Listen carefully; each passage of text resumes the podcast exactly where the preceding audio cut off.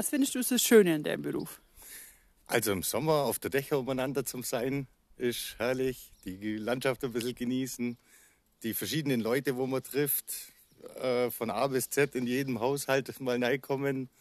Man muss wie ein Pfarrer sein, Verschwiegenheit. nee, und ja, mein Gott, ich mache das jetzt seit 94, ich kann nichts anderes.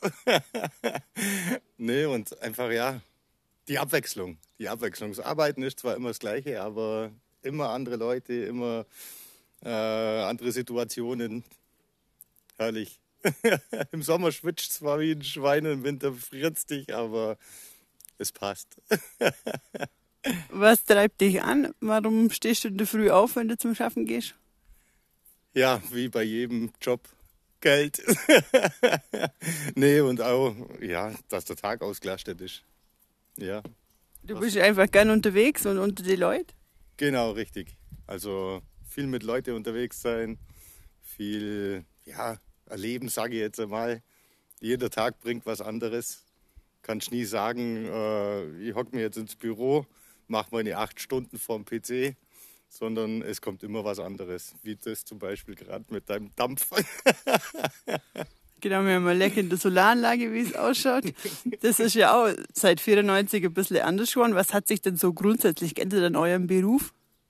Ja, sehr viel Technik. Heizungstechnisch äh, hat sich sehr viel getan. Mit der ganzen Umweltgeschichte, äh, mit Emissionsgrenzwerten und so weiter und so fort. Viele alte Öfen müssen jetzt ausgetauscht werden wo die Leute dann sagen, oh, warum, das funktioniert doch noch alles. Aber wir müssen halt auch ein bisschen nach der Umwelt gucken, Energie einsparen und so weiter und so fort. Und Brandschutz natürlich. das ist sehr wichtig. Und Was war bei dir das Ausschlaggebende? Warum bist du Kaminkehrer geworden? Ich habe erst mal nichts anderes gekriegt.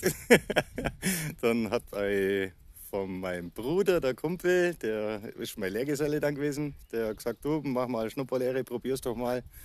Und ja, dann habe ich halt mal Lehre gemacht und seitdem bin ich schwarz.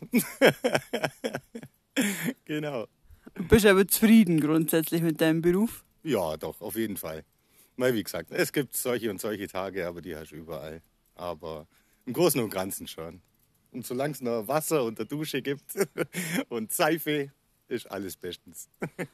Gibt es was, was man aus, von eurem Beruf grundsätzlich lernen kann? Was kann man, also was könntest du jemand mitgeben? Was hast du in deinem Beruf gelernt? Was ist so allgemeingültig? Was kann man jemand im Leben mitgeben?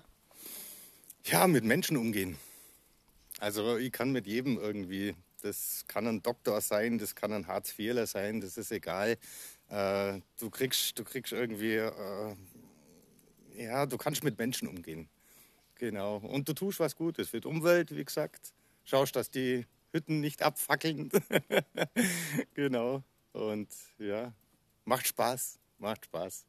Und was ist, was ist dann quasi, gibt's, was ist dein Geheimnis, dass es mit jedem klappt? Gibt es irgendwas, was du sagst, ja, darauf lege ich Wert, ich schaue den an oder ich spreche mit dem oder was? Wie, wie drückst du deine Wertschätzung aus, dass du ein gutes Gefühl hast?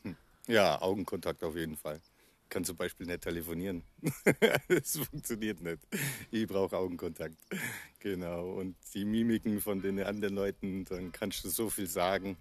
Und der erste Eindruck zählt, das sagt man ja auch immer so. Genau. Und das meiste habe ich von meiner Mama, muss ich auch dazu sagen. Wieso, was war mit deiner Mama?